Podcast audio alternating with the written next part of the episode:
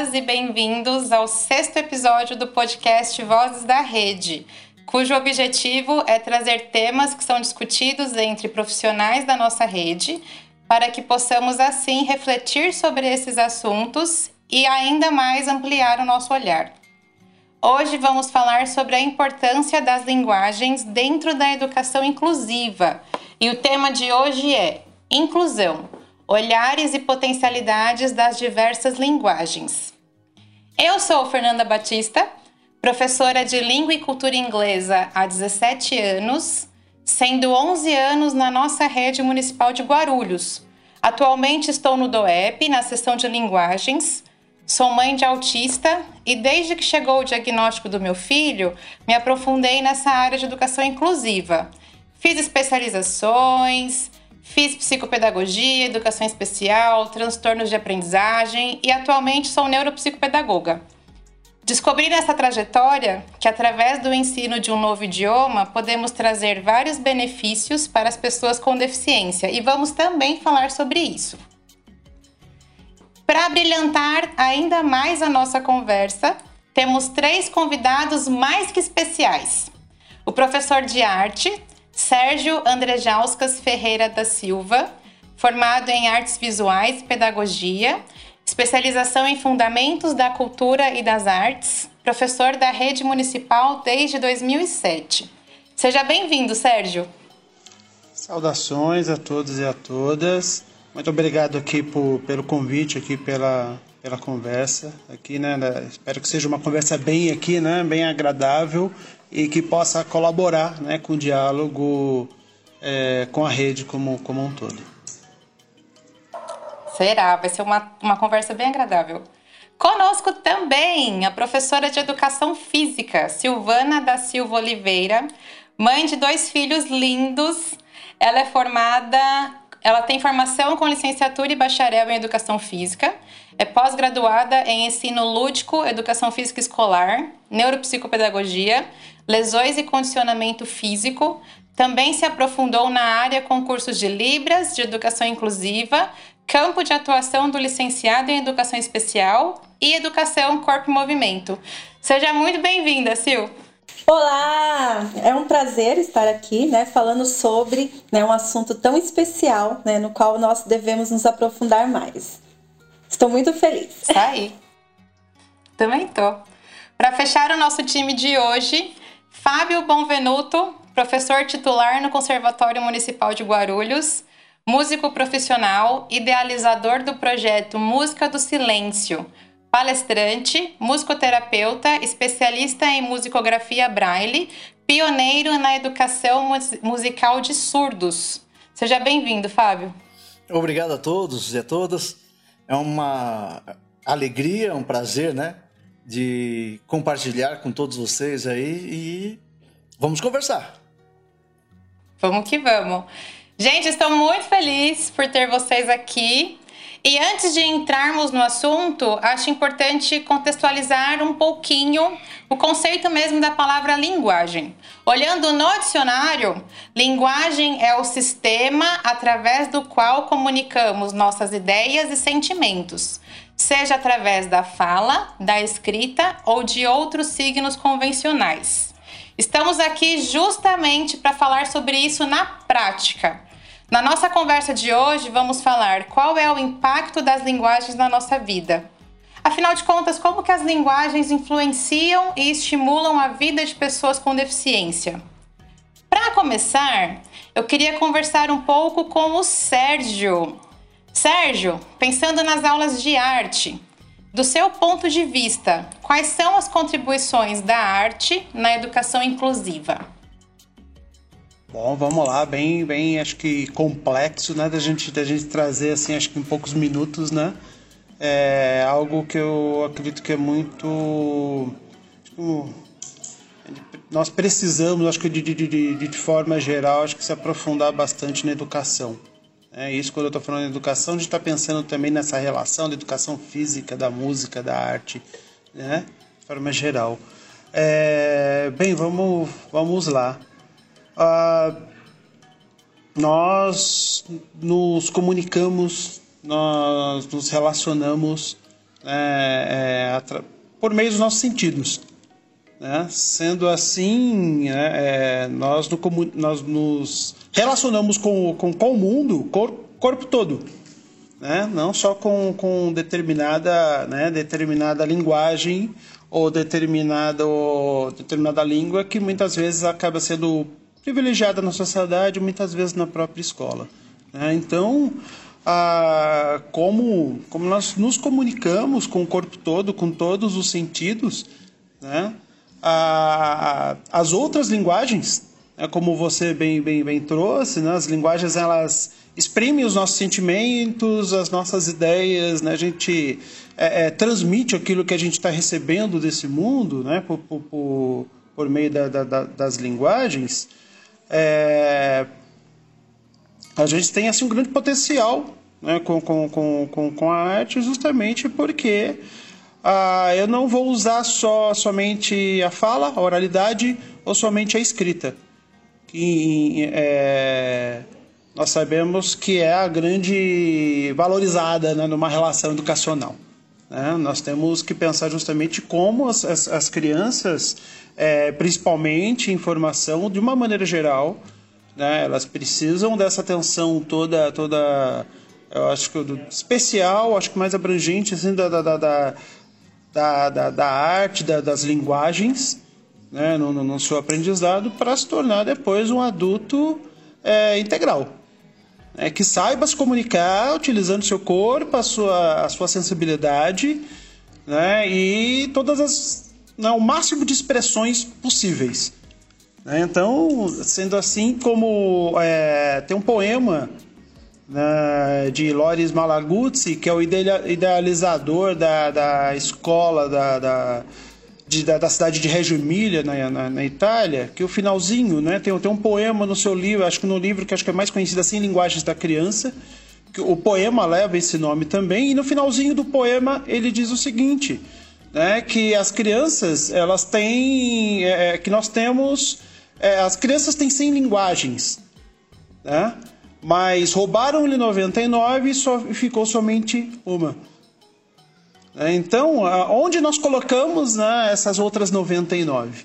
Né? Onde nós, nós, como nós é, desenvolvemos nossas habilidades né, para se expressar, para se comunicar pelo som, pelo corpo, pela pintura, pelo desenho, pelas cores, pelo gesto é, onde, onde nós deixamos isso muitas vezes a segundo plano. É, mas é, se, talvez seria papel da escola trabalhar justamente isso, sim, né? porque na escola nós vamos desenvolver. Né? É, isso, quando eu estou falando escola também, eu estou pensando em educação como um todo, um envolvimento da sociedade. Né? Acho que a escola tem essa, esse potencial, ela tem essa possibilidade é, da escola pertencer à sociedade de uma forma que é, atenda à necessidade da criança, né? para ele, ele se tornar, ou melhor, para ele continuar sendo, né? porque eu nunca gosto dessa ideia que a criança virá ser alguém, ela é alguém. Então, hoje, o que nós precisamos fazer? Desenvolver justamente, deixar a criança sentir e a criança se expressar pelas outras linguagens. Então, a, a arte seja né, nosso amigo aqui ele vai falar de, de, uma proposta muito muito interessante né pelo, pelo que, eu, que eu percebi estou muito curioso aliás para, conhecer né ah, pela música pelo teatro pela expressão corporal né pelas artes visuais né pelo desenho pela é, pela pintura pela escultura e etc né, e, é, pela dança né, que, que traz tantas é, potencialidades né, de expressão né, da, da, da, criança, só que muitas vezes nós acabamos reduzindo. Né? E essa criança que, que ela não tem né, é, é, é, ainda esse, essa, essas, esse, esse, formato padronizado de se comunicar com o mundo, né, que é, é infelizmente o adulto acaba impondo a criança, porque a criança ela se comunica. Eu acho que quem não sabe entender é o adulto. É quem precisaria, eu acho que é o adulto entrar um pouco nessa, né, nesse, nessa linguagem que a criança já utiliza e a gente vai reduzindo né? aos poucos. Então a arte ela tem esse grande é, é, esse grande potencial né? de trazer junto aí a, a estesia, a estética, essa, esse, esse diálogo da criança que recebe essas informações e ela pode, ela se expressa. Né? Mas qual é o formato né, que muitas vezes nós vamos estabelecer para a criança? Né? Esses dias eu ouvi a criança, agora no, no agosto indígena, a criança falando, vendo assim o, o, o trabalho né, dos indígenas, né, ele falou, é, a criança, a menina, eu, eu queria ser, eu queria ser índio. O que, que ela queria dizer com isso, né? O que, que ela gostou ali que aproximou? O que, que ela sentiu que talvez ainda ela não é, é, ela não expressa em palavras ou na escrita, mas ela consegue expressar, com certeza, de outras formas. É, então, qual é o papel nosso, enquanto adulto, enquanto educador, para se aproximar dessa linguagem e não ir reduzindo, né? A criança, desde que. Desde o primeiro, né? Todos nós aqui, desde o primeiro momento de, de, de, de, vida, antes da gente, né, da gente sair ali, né, do, do, do, do útero da mãe, a gente já está se comunicando. Né? Quem é que não entende essa comunicação? E depois acho que quem não permite que essa comunicação ela seja, ela, ela seja válida, essas linguagens elas sejam é, é, potencializadas, compreendidas, né? E infelizmente vou usar um termo é, que eu não gosto, aceita. A gente precisa aceitar. A gente precisa compreender que essas linguagens, elas, elas, é, essas outras formas de comunicação, elas existem e não é, é, reduzir, né? No, no, um, né? nessa grande possibilidade que nós temos de se comunicar, né? Eu nosso corpo ele fala. Né? Isso, se a gente chegar e falar para a maioria das pessoas, as pessoas vão concordar que o nosso corpo fala.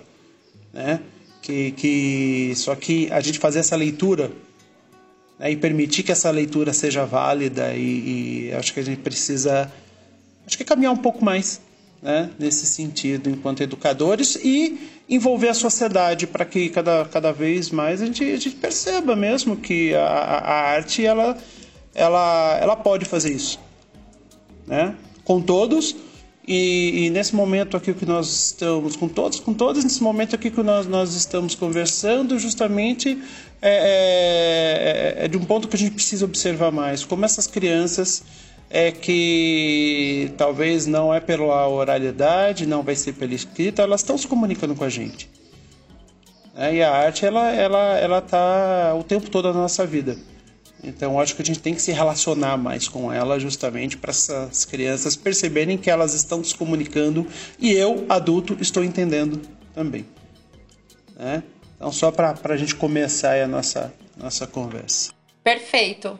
E, e, conforme você foi falando, me veio muito na cabeça as crianças não verbais. A gente tem hoje uma grande quantidade de crianças dentro do espectro autista, dentro das nossas salas de aula, dentro da nossa realidade como um todo.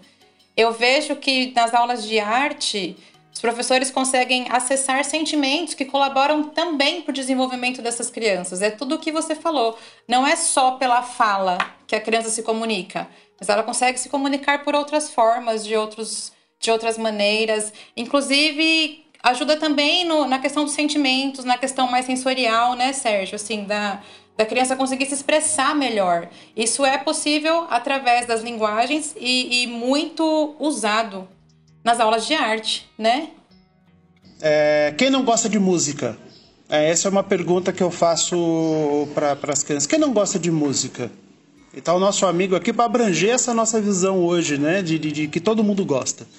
Né? Quem, quem não se envolve pela, pela, pela, pela música, ou quando está assistindo um filme, ou quando é, é, é, observa, assim, de uma maneira geral, uma, um, um trabalho que utiliza a linguagem artística. Né? Então, por que não se apropriar disso tudo para a gente se comunicar de uma forma mais sensível?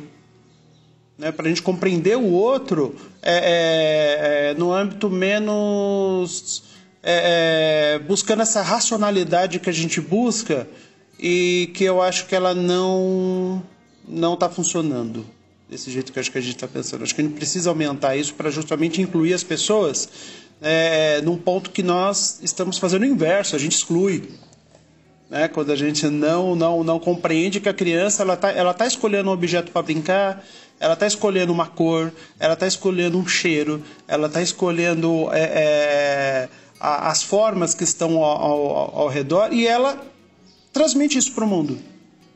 É, qual, de, de que forma que ela transmite para o mundo isso? Se não é pela oralidade, não é pela escrita, é, a gente tem que pensar e ficar muito atento, né? Ter um olhar muito mais é, é, talvez educar o nosso olhar, a nossa sensibilidade que foi, acho que esquecida lá no passado, né?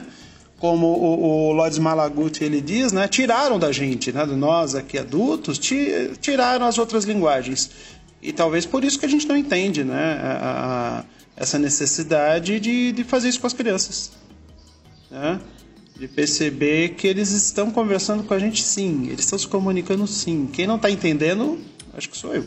Sim, exatamente. Olhar, eu sempre falo, né? Quando a gente parar para olhar o mundo do mesmo jeito que as crianças olham, acho que aí é o caminho, assim, para que as coisas melhorem, para que as coisas fluam mais. Falando em tudo que você mencionou, eu queria que você comentasse um pouco sobre as turmas do Educacel. Você está atualmente, além das turmas da sala de aula regular, você também tem atuado no Educacel, que é uma iniciativa da Secretaria de Educação com o apoio da Escola 360, onde as crianças participam no contraturno escolar dentro dos céus do nosso município, e isso acaba ampliando o tempo de permanência deles dentro das instituições, dentro dos espaços.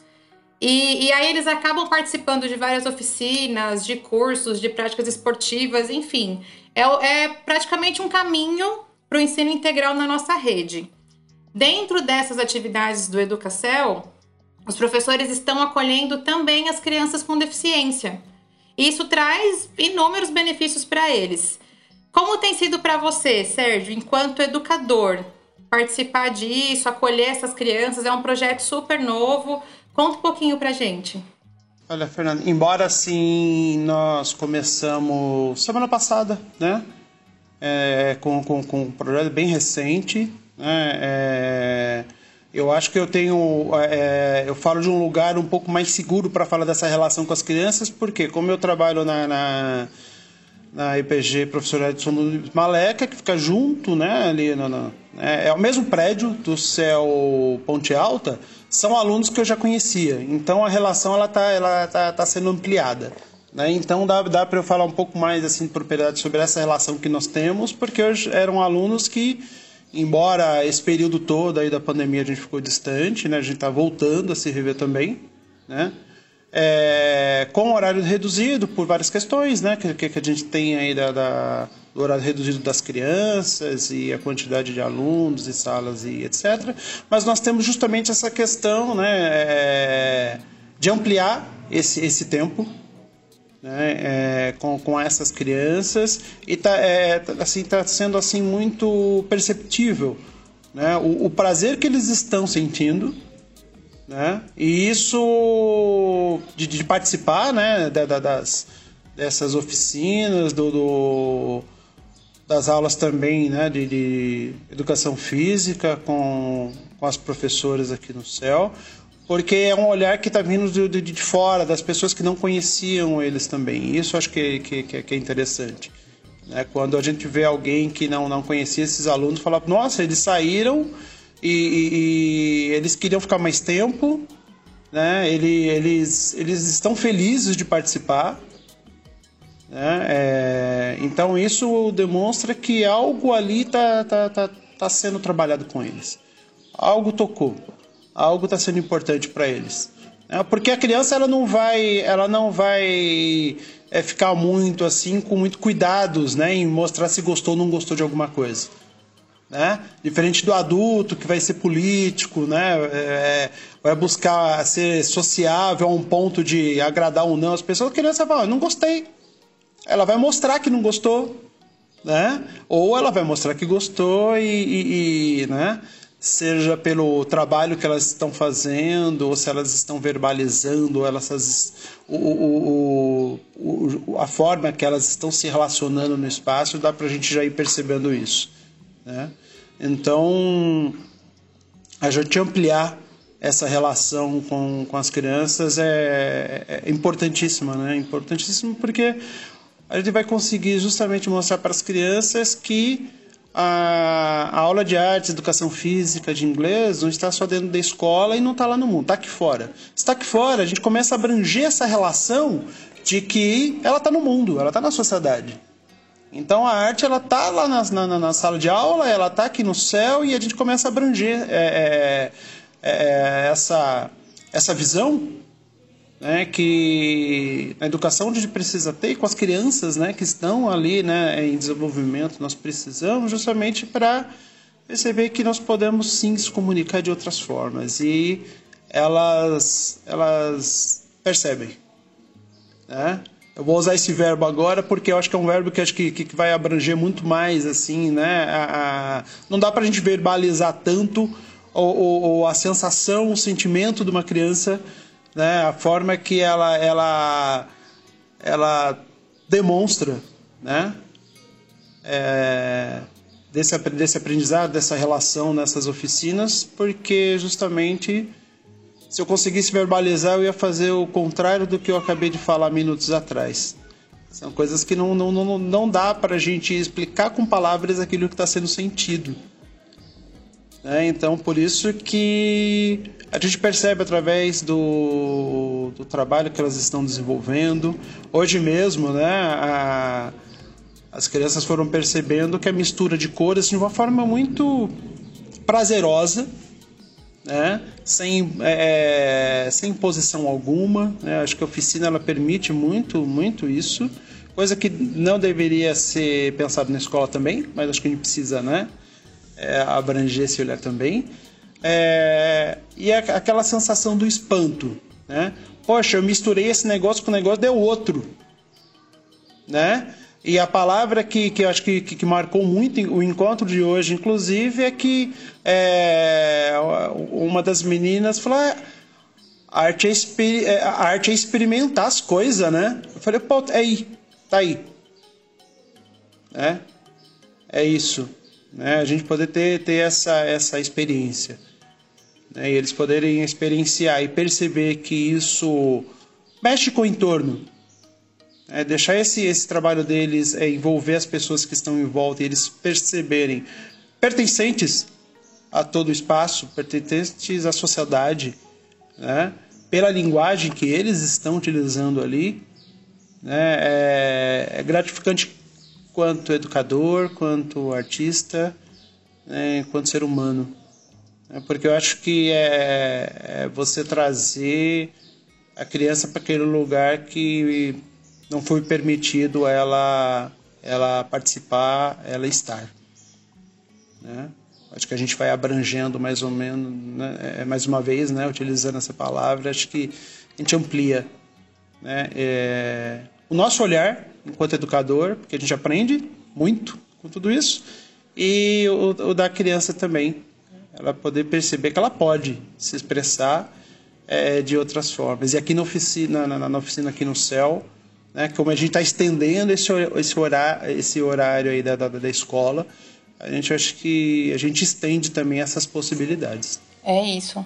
É, eu acredito muito nesse, nesse olhar, nesse, nesse acolhimento quando a gente pensa nas crianças com deficiência, porque a gente acaba limitando muito. E daí, quando a gente acolhe, eles se sentem aceitos. E daí convive tudo de, uma forma mais harmoniosa. Enfim, acho que é disso que a gente precisa. E aí eu vou entrar agora é, um pouco mais pensando na educação física falando sobre as propostas do Educacel, falando sobre as práticas esportivas, que o Sérgio bem lembrou também, nós todos sabemos do quão importante é para todo mundo. Neurotípicos, atípicos, enfim, é bom para todo mundo movimentar o corpo. Além de ser fundamental para nossa saúde, claro, colocar nosso corpo para funcionar proporciona uma série de outros benefícios. Minha pergunta é para a professora Silvana. Fala um pouco pra gente, Sil, sobre a educação física inclusiva. É possível? Quais são os ganhos para os nossos alunos e alunas com deficiência quando nós pensamos em atividades físicas inclusivas? Olha, é uma pergunta, né, assim, no qual nós devemos refletir bastante. É possível, sim, além das dificuldades que nós temos, né, dentro do ambiente escolar. É, porém, assim, os ganhos eu vou considerar que, na verdade, não é só o aluno com deficiência neurotípico, né, que, é, que tem esses ganhos. Na verdade, todos nós saímos ganhando. Eu vou começar a falar sobre os ganhos, né, para essas crianças, que na verdade amplia, né, a comunicação, porque ao mudar os espaços escolares, né, onde é aplicado a aula, que não, não só na sala de aula, eu acho que é muito importante, né, é, o professor é, variar os ambientes escolares, porque aumenta a possibilidade de ter mais expressão corporal, de liberdade. Essas crianças acabam tendo mais contato com outras crianças que não só aquelas que estão só ao redor dentro de uma sala de aula, né? Então amplia a sociabilidade, a comunicação entre as crianças, né? Possibilita maior expressão corporal, né? Fisicamente falando, expressão como os professores já estão dizendo, né? Expressão não só corporal, mas expressão de pensamentos, né, movimentos, isso já contribui muito. A partir das práticas, né, corporais que nós damos na aula de educação física, amplia a cultura corporal através dos jogos, das brincadeiras, da ginástica, independente da limitação da criança, né?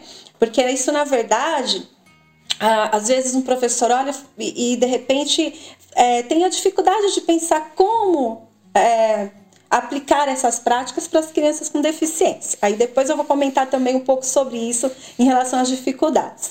Então a criança acaba desenvolvendo autonomia, porque ela amplia esse repertório, tem novas descobertas, né? Confiança, porque ela adquire maior confiança, porque ela consegue ver que ela é capaz de, de se manifestar de outras formas, né? Movimento, que às vezes a criança de repente ela mesma fala, peraí, eu não consigo. E a gente fala, não, vamos lá, vamos tentar, vamos, né? E através da educação física que possibilita esses movimentos, essas vivências, né? Através da fruição dos movimentos, das atividades. Então isso traz mais confiança, desperta as curiosidades, novos interesses porque de repente ela descobre coisas novas e fala: olha, de repente eu gostei de um esporte, porque nós temos os esportes paralímpicos e a criança se descobre, né, que pode fazer ou pode é, ir atrás do seu sonho, tentar e conseguir de repente até praticar um esporte que antigamente talvez na cabeça dela ela falasse: nossa, eu não é possível uma pessoa com uma deficiência física é, nadar ou fazer uma ginástica. Então, através da educação física, a gente possibilita essa, esse olhar, né? novos olhares das dentro das deficiências, tá? Ah, novas vivências e além disso trabalha coordenação motora, né? É, trazemos também provocações reflexivas dentro das aulas que faz parte do contexto de determinada prática corporal, né? Melhora as funções cognitivas, sensoriais e motoras. Então, esses ganhos eu estou resumindo assim, né? Eu acho que dá para ter uma ideia do que pode ser trabalhado, do que pode ser benéfico para essa criança. Além do contato com outras crianças também, porque isso é um crescimento muito grande em relação tanto à criança com deficiência quanto aos colegas. O que, que os colegas ganham com isso, afinal, né? É muito interessante quando estamos é, dando aula, né? E, e nós conseguimos é, perceber como que são os olhares, né? E a maioria das crianças, na verdade, não tem preconceito com a criança com deficiência, com o colega, né? Eu percebo dentro da sala que do primeiro ao quinto ano, a maioria das crianças às vezes até ajudam, querem ser proativos com esse, com esse colega. Isso é muito bom. Né? E diante dessa reflexão, eu gosto de trabalhar nas minhas aulas também as reflexões nos colegas, porque isso proporciona empatia, né? A convivência com o diferente, esse compartilhamento, faz com que as crianças também cresçam, né? Transformem isso para a vida adulta e se transformem em crianças sem preconceitos, né? Porque eles já foram interiorizados isso, já foram internalizado nele aquela reflexão do diferente, né? Estar junto, isso é inclusivo. Porque inclusivo não é só pensar na criança com deficiência. Para mim, a inclusão é pensar em todos, com deficiência, sem deficiência, independente da religião, da cor, da raça, isso é ser inclusivo, né? Então isso traz essa quebra de preconceitos que se estende, né, para a vida toda.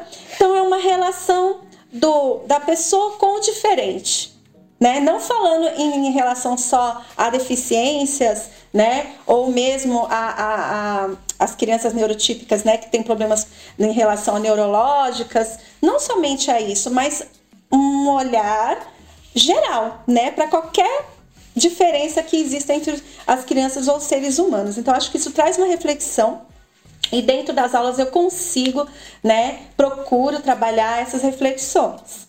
E os professores também, nós professores também saímos ganhando nisso tudo, porque além dessa experiência maravilhosa, né, de vivenciar tudo isso, que é desafiador, é gratificante, vale a pena de você ver o sorriso naquela criança praticando aquela atividade, aquele esporte, né, dentro da aula, de que ele achava que não era possível, né? Então, só a partir desse momento já é muito gratificante, viu?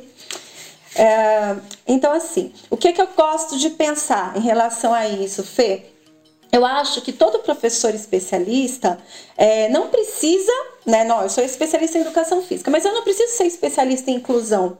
Porém, eu considero importantíssimo os professores terem uma formação continuada e buscar um conhecimento um pouquinho mais amplo sobre essas crianças.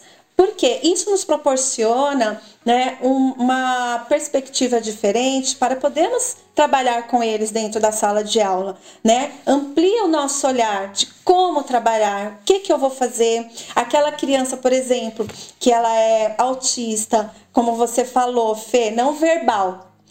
É muito é, essa criança não verbal, não verbal, ela pode não se comunicar pela fala, mas ela se comunica com o corpo. Então, quando ela vai para aula, muitas vezes ela, se solta. Algumas crianças até conseguem, né? Eu tenho alunos, né, que são autistas, que na sala são mais reservados, ficam mais irritados e mesmo na aula eles conseguem fazer as atividades, né? Então isso é muito importante porque amplia esse repertório corporal, né, a expressão, e acaba desenvolvendo outras coisas, melhora até as, né, tem estudos que provam que atividade física, exercício físico para essas crianças melhoram a aprendizagem. Então isso é importante, porque não estou falando só de expressão corporal, estou falando de aprendizagem no contexto geral, né? No contexto é, de aprendizagem na, na leitura, de repente até na fala, no cognitivo. Então, isso melhora né, o contexto até social, familiar, porque ela tem esse contato. Então, ela vai acabar tendo maior desenvolvimento. Sim, sim. E, e, eu vejo até assim a questão de conhecimento de corpo mesmo, né? Eles passam a ver até onde o corpo vai. Então, às vezes, eles acham que, como você bem falou, não vão conseguir fazer tal atividade, tal proposta, porque eles, eles se limitam. Mas na, na educação física, eles percebem que o corpo deles vai muito além expande e que às vezes no dia a dia, na sala de aula regular, ou até a gente em casa mesmo, eu tiro por mim, eu, enquanto mãe de autista, eu acabo limitando meu filho, né? Vai se machucar, cuidado. E na educação física, não, eles começam a ter esse conhecimento de corpo também, eles passam a ver que eles podem ir muito mais além. Exatamente, né? Dessa forma, né, a criança ela começa a explorar novos ambientes de uma forma diferente. Ela também melhora e amplia o olhar dela em relação ao próprio corpo, né? É, o esquema corporal dela muda também, porque às vezes a criança, né, ela consegue ter mais toque, ela vai ser a criança autista, às vezes tem aquela. Eu tenho uma criança, vou dar um exemplo aqui, tá? É, eu já dei aula para uma criança, né, que ela tinha muita dificuldade, assim, quando os amiguinhos, que a maioria tem, quando os amigos começam a gritar, né? Eles começam a gritar e aí eles, ele tampava o ouvido, ele travava e falava assim, né? Eu não gosto de barulho, mas eu quero brincar. Aí ele sentava e, e, queria brincar e não queria, né? Ao mesmo tempo que ele ficava tampando os ouvidos, né? Aí eu parei a aula falei assim, amiguinhos, olha, vocês sabem, tá vendo, ó, o não vou falar o nome do aluno, né? Porque de repente, né? Determinado, ó, coleguinha aqui, né? Ele, tá vendo, ó, ele é autista, todo mundo sabe, ele não gosta de muito barulho. Vamos ajudar o colega para ele poder brincar? Aí todo mundo, vamos. Então aí as crianças já se sentiram, né? Opa, vem, vamos brincar com a gente. Eles deram uma melhorada na, naquela, naquele barulho que estava, né? Ele ficou feliz e ele levantou. Aí eu falei, toda vez que você se incomodar, conversa, fala pra mim, não, porque antes ele, ele se afastava, né? Bravo e não falava. Então eu consegui trazê-lo pra aula, me comunicar com ele. E toda vez que ele ficava irritado, os amiguinhos já sabiam, já avisavam, olha, gente, e dava aquela, né? Então ele conseguia participar da aula. Eu acho que é uma questão de comunicação, de compreender, né? As crianças, os colegas terem essa empatia para compreender também como que é isso, né, com cada aluno. Então, eu acho que o professor ele deve conhecer a sua turma, é, dentro daquela turma, qual criança que tem é, algum distúrbio de aprendizagem, né, transtorno de aprendizagem ou deficiência, entendeu? Porque o professor tendo esse preparo, ele consegue olhar um todo, como que ele vai trabalhar naquela sala, naquela turma, qual criança que tem, independente de laudo ou não qual criança que tem, qual é a dificuldade, ela é autista, é Down, tem deficiência visual ou não, né? É, então isso é muito importante. Eu pelo menos faço isso nas minhas turmas. E eu costumo trabalhar uma brincadeira do primeiro ao quinto ano, que é, são brincadeiras que eu trabalho cinco sentidos. Eu busco diversos tipos de brincadeiras que trabalham com os sentidos das crianças. Então, por exemplo, eu vou dar aqui alguns exemplos. Batata quente. Eu tenho aquela bola que eu tive uma aluna, né, em uma das turmas que tinha deficiência visual, né? E então, com ela, eu comprei uma bola que é vendida num local específico que tem guizos. Tem outras formas de trabalhar até com chocalho, mas eu gostei e comprei essa bola. Inclusive, seria muito legal que se as escolas né, é, tivessem essa bola, independente de ter uma criança com deficiência visual ou não, tá? Através dessa bola, eu brincava de batata quente com as crianças, brinco, explico os cinco sentidos para elas, né? Tato, fato, todos os sentidos, e vou explorando esses sentidos diante e falar, e aquela criança que não tem audição, que não consegue, não tem a visão, e eles vão experimentando as brincadeiras né? Com os olhos vendados, né? Escutando o som, né? Ou então é, a batata quente vai passando a batata quente, a criança tá vendada e através do som ela tem que localizar a criança que parou a bola, ou então ela vai tateando, descobrir qual, qual é o amiguinho, né? Só com os olhos vendados e, e, tocando a criança. Então são atividades que explora e isso traz empatia das crianças, né? Porque eles começam, peraí, eu não estou enxergando, mas olha como a criança que não enxerga, como ela se sente. E eu pergunto, como você se sente se você não tivesse a visão igual a colega, como que era? Então, acho que essas coisas é interessante o professor é, conseguir explorar, né? E isso com as crianças que não têm deficiência. Eu acho que isso é muito importante também. Isso traz para nós um, um, um, um pensamento mais inclusivo né, no contexto geral. Sim, acaba que todo mundo se envolve, né? Eles gostam, eles se envolvem, eles querem estar presentes, é, eles querem estar juntos. Criança gosta de brincar. Bem como o Sérgio comentou no comecinho, a gente vai podando as crianças, acho, né? A gente vai, nós adultos é que vamos limitando as nossas crianças. Mas quem sabe, né? Quem sabe a gente já muda essa visão. Mas agora, música. E a música? Em inglês tem uma expressão que a gente fala the least but not the last. Por último, mas não menos importante, vamos falar sobre a linguagem universal, que mexe com todos os nossos sentidos, que ativa tantas conexões cerebrais, que potencializa os nossos sentimentos, enfim, a música. Fábio, acho que a melhor forma de explicar todas essas teorias que eu acabei citando aqui sobre musicalização inclusiva, acho que na prática mesmo, para a gente explicar tudo isso, através do projeto Música do Silêncio. Então eu queria, por gentileza, gostaria que você explicasse para nós de onde que surgiu essa ideia, como que funciona, como que começou, qual foi o ponto de partida. Fala um pouco para a gente sobre o Música do Silêncio, por favor.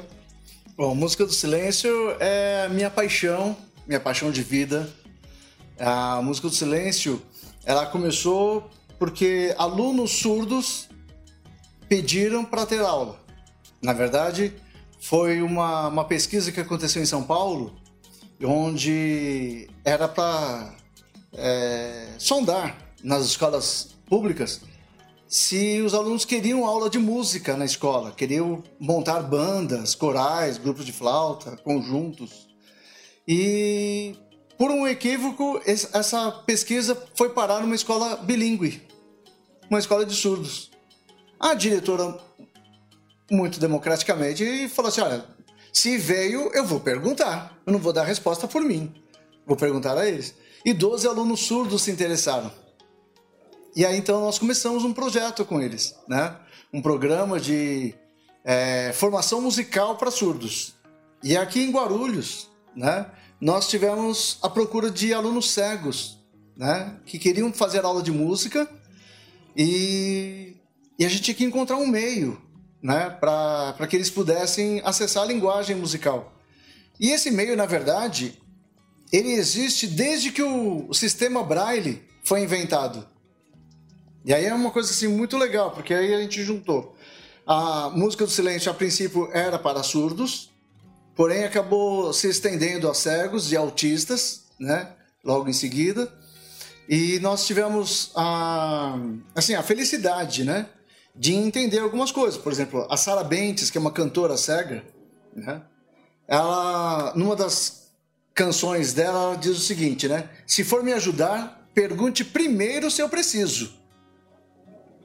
Então, muitas vezes a gente acha que nós temos as respostas. Né? Nós é que temos que é, impor o nosso conceito, a nossa ideia de música ocidental, nós, nós temos que impor. Então, eu sei o que você precisa, então eu vou impor isso a você. Então, nós temos como premissa no conservatório que é o aluno que nos procura. Nós não, nós não saímos à caça de nenhum aluno. A única coisa que nós fazemos é apresentar o máximo possível para que outras crianças em, nas escolas públicas, né, principalmente nas EPGs, conheçam e saibam que é possível. E aí, se ela tiver o desejo, ela nos procura. Então, é, tem acho que tem uma premissa né, que é, é do público que é nada para nós sem nós. Né? Então, não tenho, que, é, não tenho que definir o que é importante e o que não é importante. Porém, se ele decidiu estudar música, aqui o conservatório, ele é uma escola de formação. Então, um erro.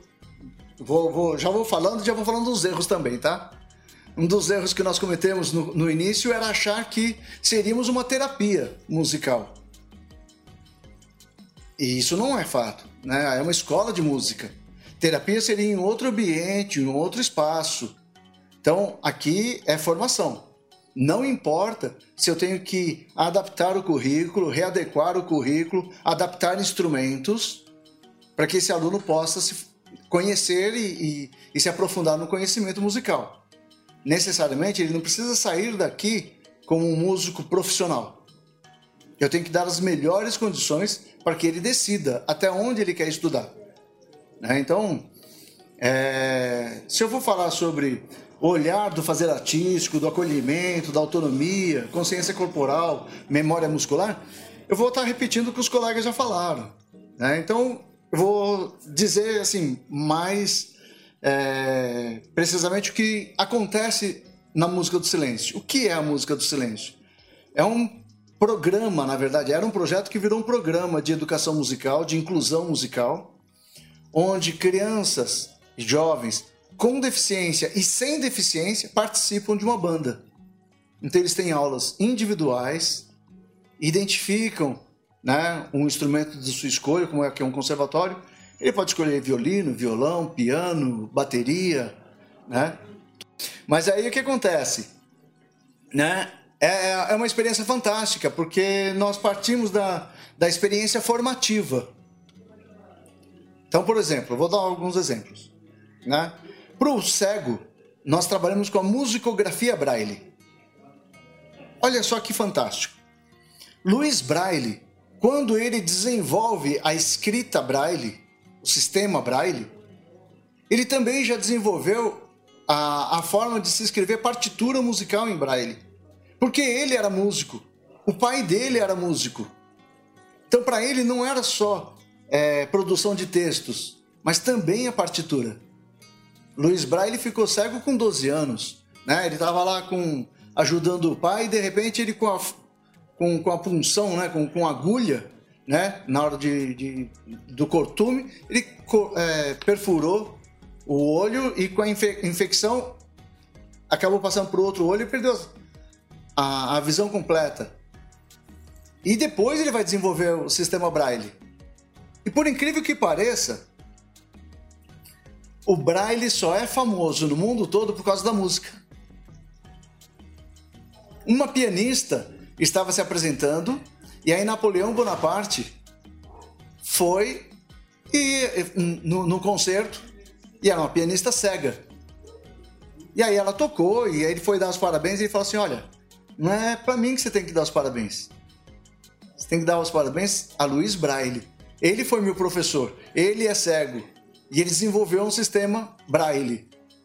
E aí, com isso, né, olha só, por conta da música, o imperador ficou sabendo, conheceu o método e em seis anos já era obrigatório na França utilizar o sistema Braille como escrita. Pouco tempo depois, Dom Pedro II vai à França e traz esse sistema para o Brasil, né, onde com, acabou construindo lá o Instituto Benjamin Constant, no Rio de Janeiro. Então, olha só, a música promoveu a difusão de um sistema que o cego utiliza até hoje. Né? Foi fantástico. Né? Por outro lado, a, quando nós tínhamos que atender, né, a, é, porque vieram esses alunos é, surdos, outros alunos surdos, né? Então, como trabalhar com eles? A escrita, eu não tenho problema, porque a escrita é a mesma. Eles enxergam, então eles compreendem a partitura musical, então toda a notação musical gráfica, né? Ali para eles é suficiente, não precisa mudar nada.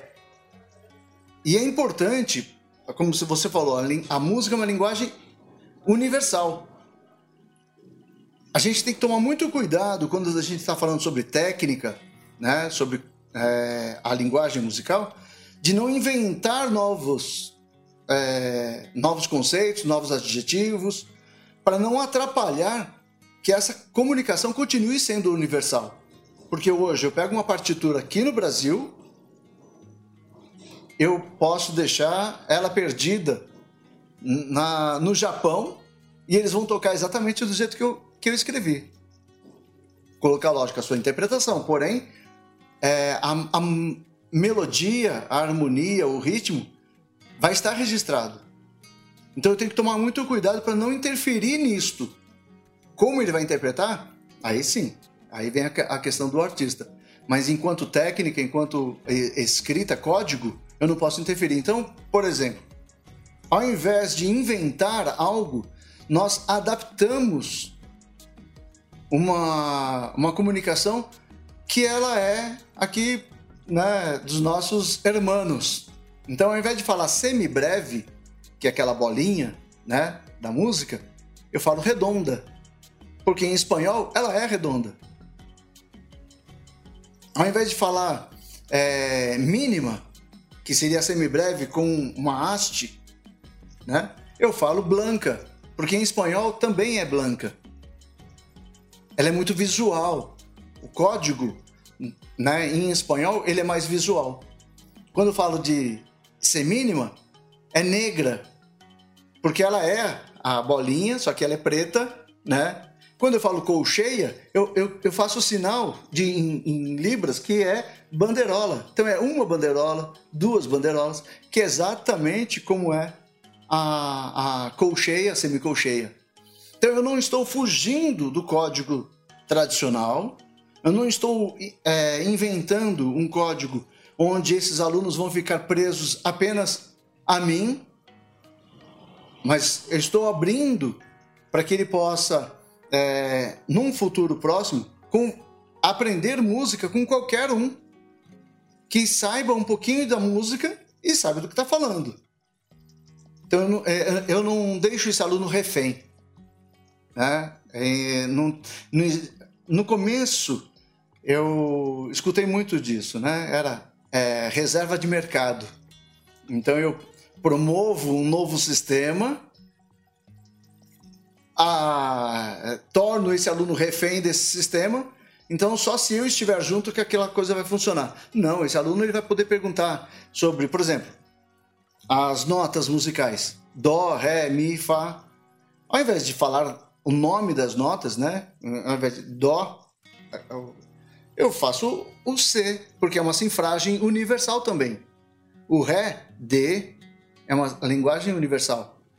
Então eu nunca vou permitir que esse aluno é, não possa se desenvolver porque ele está é, atrelado à minha forma de dar aula.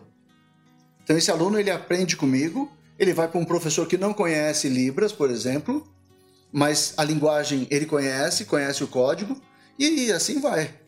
Ele consegue dar prosseguimento. Essa foi uma preocupação inicial. Isso se deu através de um relato né, é, de uma percussionista, musicista surda, chamada Evelyn Glennie, na Inglaterra.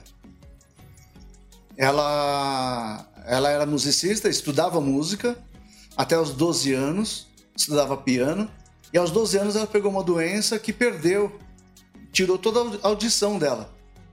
E aí, na, na escola onde ela estudava música, falou: Olha, agora você é surda. O médico disse: Você é surda. Então agora você não pode mais fazer música. E ela contestou: Eu falei assim, peraí, até agora eu estudei música. E de repente, a ciência agora fala para mim que eu não posso mais ser musicista? Ela não concordou com isso. Porém, a escola não permitiu. O pai dela teve que pagar professor particular para que ela tivesse aula. Hoje, ela toca mais de mil instrumentos. Ela já veio ao Brasil pelo menos umas três vezes se apresentar com a USESP. Ela é uma referência mundial de que é possível.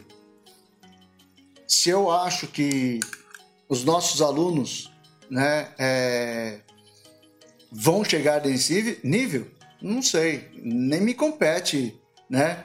Ficar questionando isso. Eu tenho que dar todas as condições para que ele possa compreender a linguagem que eu tô trabalhando com eles, né?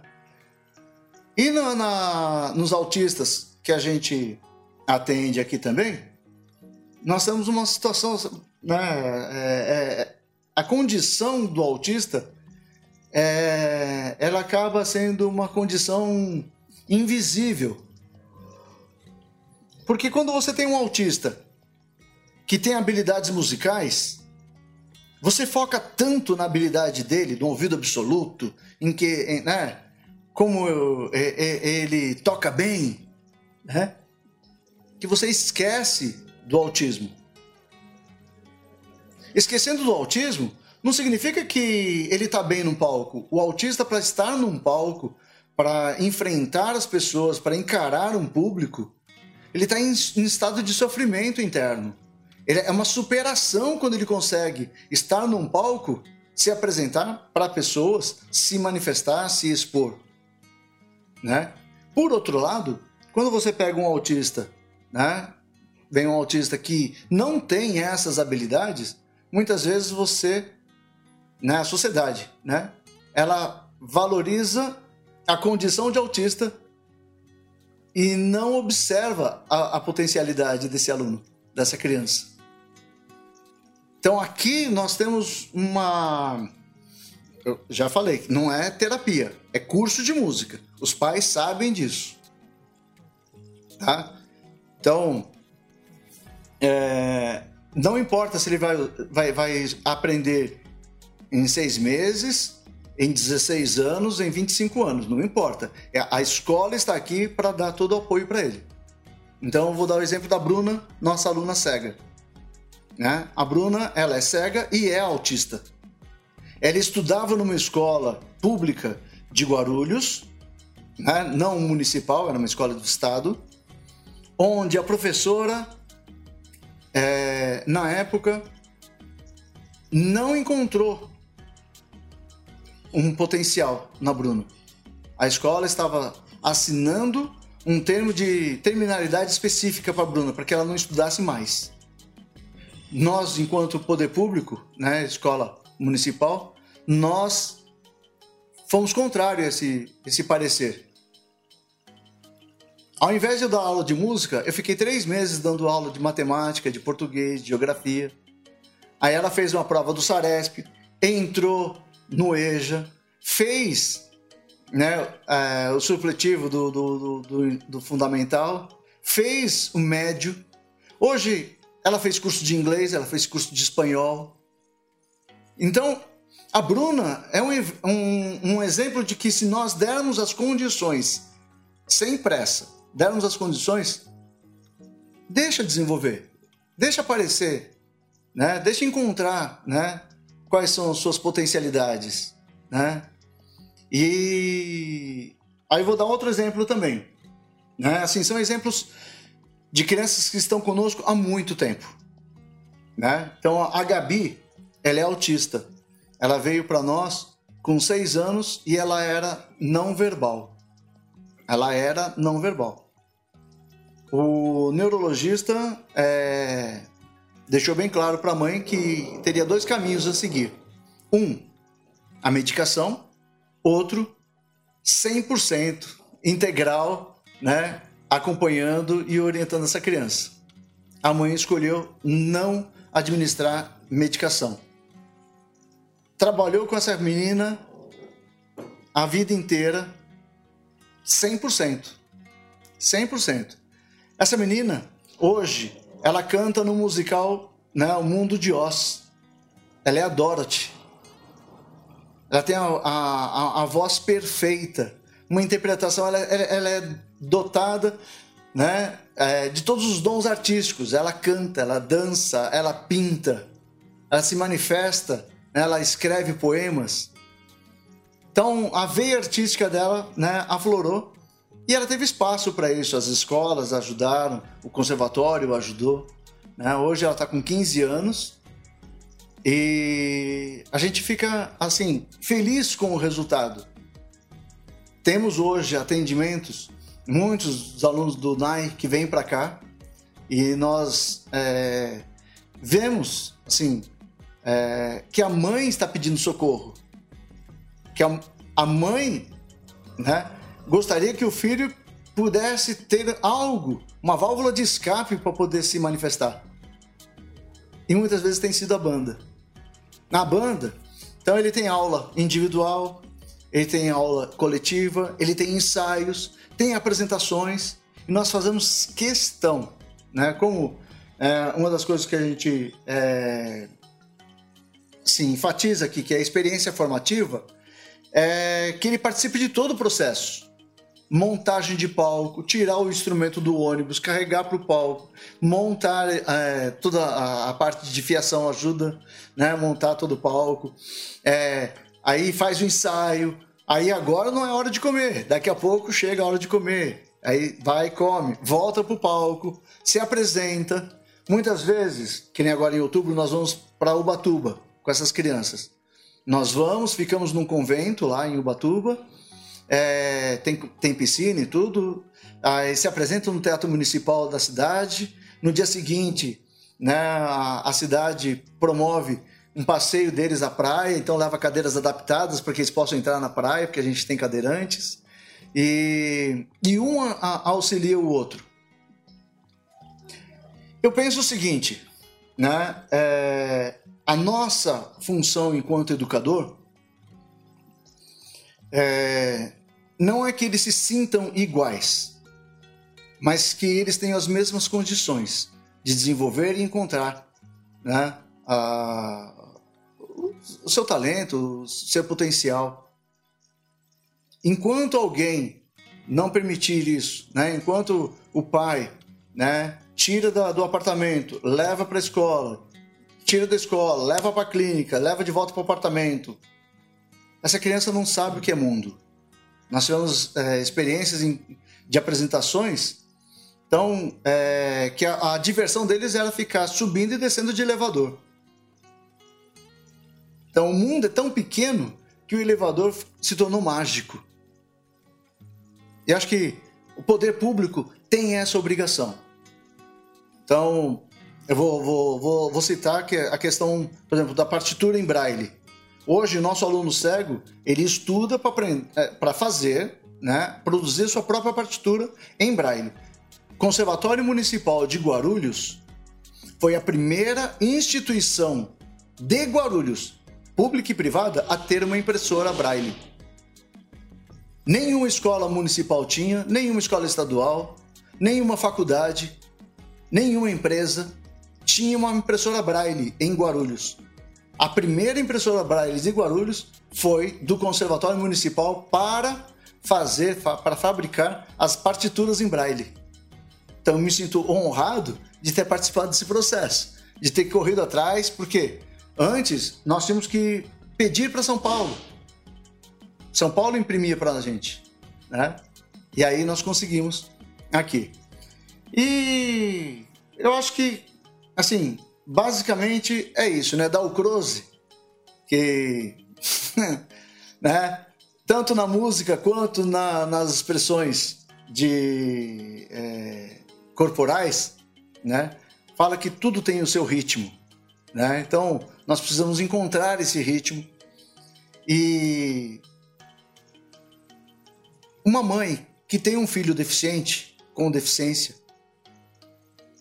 ela não recebeu nenhum curso para isso. Ela simplesmente veio. E ela teve que se encontrar e achar os meios necessários para poder acolher essa criança. Eu entendo que os professores também. Muitas vezes nós, ah, não vou, não vou aceitar, não vou acolher, não posso fazer nada porque eu não tenho formação para isso. Como professor, nós somos pesquisadores.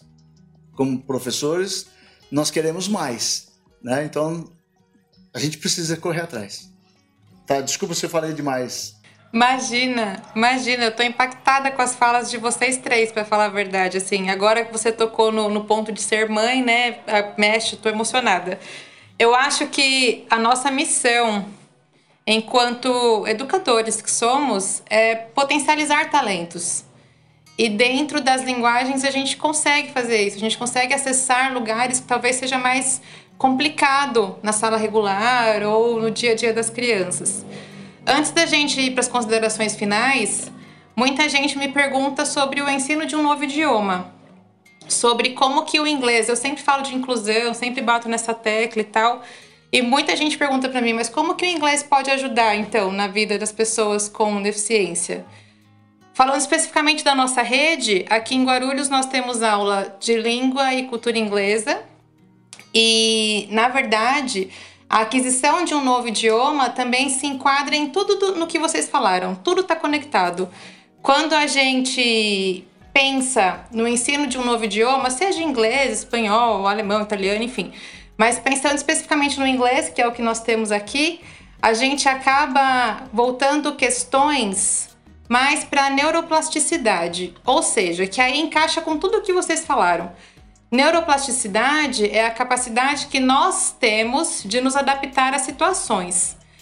Isso faz com que a gente perceba que, na verdade, o ensino de um novo idioma também pode ser uma ferramenta aliada ao processo de alfabetização. Então, às vezes, para nós adultos, pensando em tudo que vocês falaram, a gente olha e fala, música não serve para nada, a criança só vai lá relaxar um pouco. educação física ele vai brincar, arte vai mexer com tinta. Só que isso tudo, na verdade, facilita muito mais, como a Silvana comentou, o Sérgio também comentou, facilita a vida da criança como um todo, principalmente da criança com deficiência. Nas aulas de inglês, nas aulas quando a gente ensina um novo idioma, a gente tem que lembrar também que os estímulos cognitivos são potencializados. Então, isso auxilia na memória, na atenção, no foco, no raciocínio lógico, é, nas questões fonoaudiológicas, que eles também têm dificuldade para fala, e aí isso beneficia crianças com TEA, com TDAH, enfim. Eu acho que se eu pudesse resumir tudo que nós conversamos aqui, as vantagens perpassam entre as áreas, né? Entre as nossas áreas de conhecimento. Hoje nós estamos falando especificamente em arte, educação física, música e inglês. mas as linguagens como um todo, quando trabalhadas em parceria com todas as aquisições de conhecimento que são adquiridas na fase escolar, podem potencializar sim o desenvolvimento das crianças com deficiência, das crianças que não têm também nenhuma deficiência, nenhum transtorno, e isso é comprovado cientificamente. Então, acho que fica a dica para nós, professores pesquisadores, para os professores que estão ouvindo, para pesquisar mais sobre o assunto, para correr mais sobre isso, porque se pudesse a gente ficava aqui mais horas e horas conversando, só que o nosso tempo é curto, o papo, o nosso papo está acabando já. E daí vamos para as nossas considerações finais. Sérgio, por favor, deixa o espaço para você.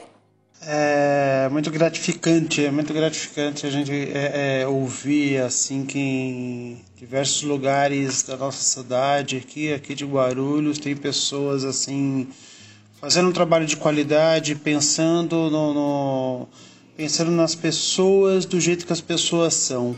Né? Então, quando, quando quando o Fábio ele diz que nós não somos iguais, concordo completamente. É, aquela frase né, que o pessoal cisma e fala: não, todos somos iguais. Não, gente, nós não somos iguais, nós somos diferentes e é isso que nos completa. É isso que forma o mundo. Nós não somos iguais. É, gente, por favor, vamos parar com isso, porque a gente não é. é não, não vamos padronizar aquilo que não tem padrão. Nós, né, sentimentos, vivências, experiências e, e, e etc. Né? E, e, mais uma vez, né, a fala do, do, do, do, do Fábio falando que na música não precisa ser nada mudado, não precisa ser nada ser criado, né? É, porque isso é universal. Eu penso justamente nessa relação que nós temos com o mundo, que nós, em última análise, vamos chamar de cultura. Essa forma que a gente, é, nós temos as nossas manifestações, né? E é, é através, é por meio dela que, que, que nós nos relacionamos. Né? E, e, essa cultura ela tem que entrar dentro da escola, ela tem que, ela tem que ser vivenciada, ela tem que é, é, não ser criado algo que não existe no mundo, porque justamente a criança sai da escola, sai do ambiente educacional, ela precisa viver aquilo que o mundo é. Né? E, e aí volto numa fala da professora Silvana só para para relembrar o que foi citado aqui, né, várias vezes, acho que de, de formas diferentes, né, é o adulto que precisa compreender. Então, é quando a professora Silvana diz, a gente precisa continuar estudando, a gente precisa compreender. Né? É, quando quando o, o, o Fábio chega e fala, não, a gente precisa utilizar a música do jeito que ela é. A gente não precisa criar uma outra coisa, ela já está aí, a gente precisa só é, se apropriar dela, utilizar. Se eu não vou ser músico, se eu não vou ser um atleta, se eu não vou ser né, é, um artista em qualquer outra, né, qualquer outra linguagem, eu preciso compreender, eu posso compreender, é meu, é meu direito eu utilizar isso, né, é, é eu me apropriar disso, eu participar de tudo isso, né? E só para finalizar, porque são tantas coisas bacanas que foram ditas aqui que daria para, né? É, fui fazendo várias anotações, gostaria muito depois de manter contato com você, inclusive porque eu acredito que é, é, é isso né, que eu acho que a gente precisa continuar fazendo, aprendendo com o outro. Para mim isso é pesquisa, para mim isso é aprendizado, a gente vai, vai aprendendo e vai fazendo aquilo que talvez a gente não nós não experienciamos né, é, enquanto enquanto alunos é, uma, uma, coisa que eu sempre lembro uma situação que eu sempre lembro que eu, eu não lembro em toda toda a minha fase é, né, na escola de ter visto um cadeirante quando eu era aluno. Não tinha nem, nem um cadeirante. Existia uma sala especial eu lembro muito bem disso porque era um local que a gente não, não via. Os outros alunos não tinham acesso. Né? A gente não, não tinha contato, a gente nem sabia onde era, porque parecia que era um segredo, assim, quem eram essas crianças, era todo mundo, era tudo muito estranho. E hoje, as crianças, elas têm, eu fui percebendo, né, nessa relação de, de, de, de é, com o professor nas escolas, que as crianças, elas não têm essa, essa, esse estranhamento com o cadeirante para elas é né, não é o estranhamento que eu tive, que eu tenho muitas vezes, que muitas pessoas têm, né, para elas tá é outra criança. Não é um cadeirante, é outra criança. É, e aí volto justamente nessa fala né, do, do, do, do, do Fábio, né, que a, o autista ele é um músico. O que, que ele está fazendo? É um músico. Ele não foi fazer terapia. Né? Ele não foi. É, ele é um músico. E não é isso que nós deveríamos é, é, é compreender que as pessoas são algo. É? é? como a Fernanda disse, elas têm as suas habilidades. É, é, a gente precisa deixar elas, elas voarem, elas utilizarem, elas experienciarem, elas viverem. Né? E a gente não ir reduzindo, reduzindo, reduzindo, a, a, ponto de achar que essas coisas não são importantes. Porque provavelmente é isso que fizeram com a gente. A gente não vai ter lembrança, mas provavelmente é isso que fizeram com a, com a gente. Né? E quando o, o Fábio disse que o poder público ele tem essa, essa, essa obrigação de pensar essas questões. Né? Por que não né? equipamentos, né? É, como o Fábio disse, um impressor braille e outros equipamentos aí necessários né? que vão favorecer não aquela pessoa, não aquele indivíduo, vai favorecer a sociedade, porque é isso que a gente a gente precisa. A gente precisa viver todo mundo junto, na diferença, não na igualdade. A gente não é igual. É, gostaria gostaria de, de, enfatizar bastante essa, essa questão. Tá bom? Eu vou, vou parando por aqui, senão vou, né, é tanta coisa bacana que vocês falaram aí. E sim, como eu disse a Fernanda, a gente tem essa possibilidade, só para finalizar, é, é, fora da sala de aula também, da gente fazer esse, esse trabalho.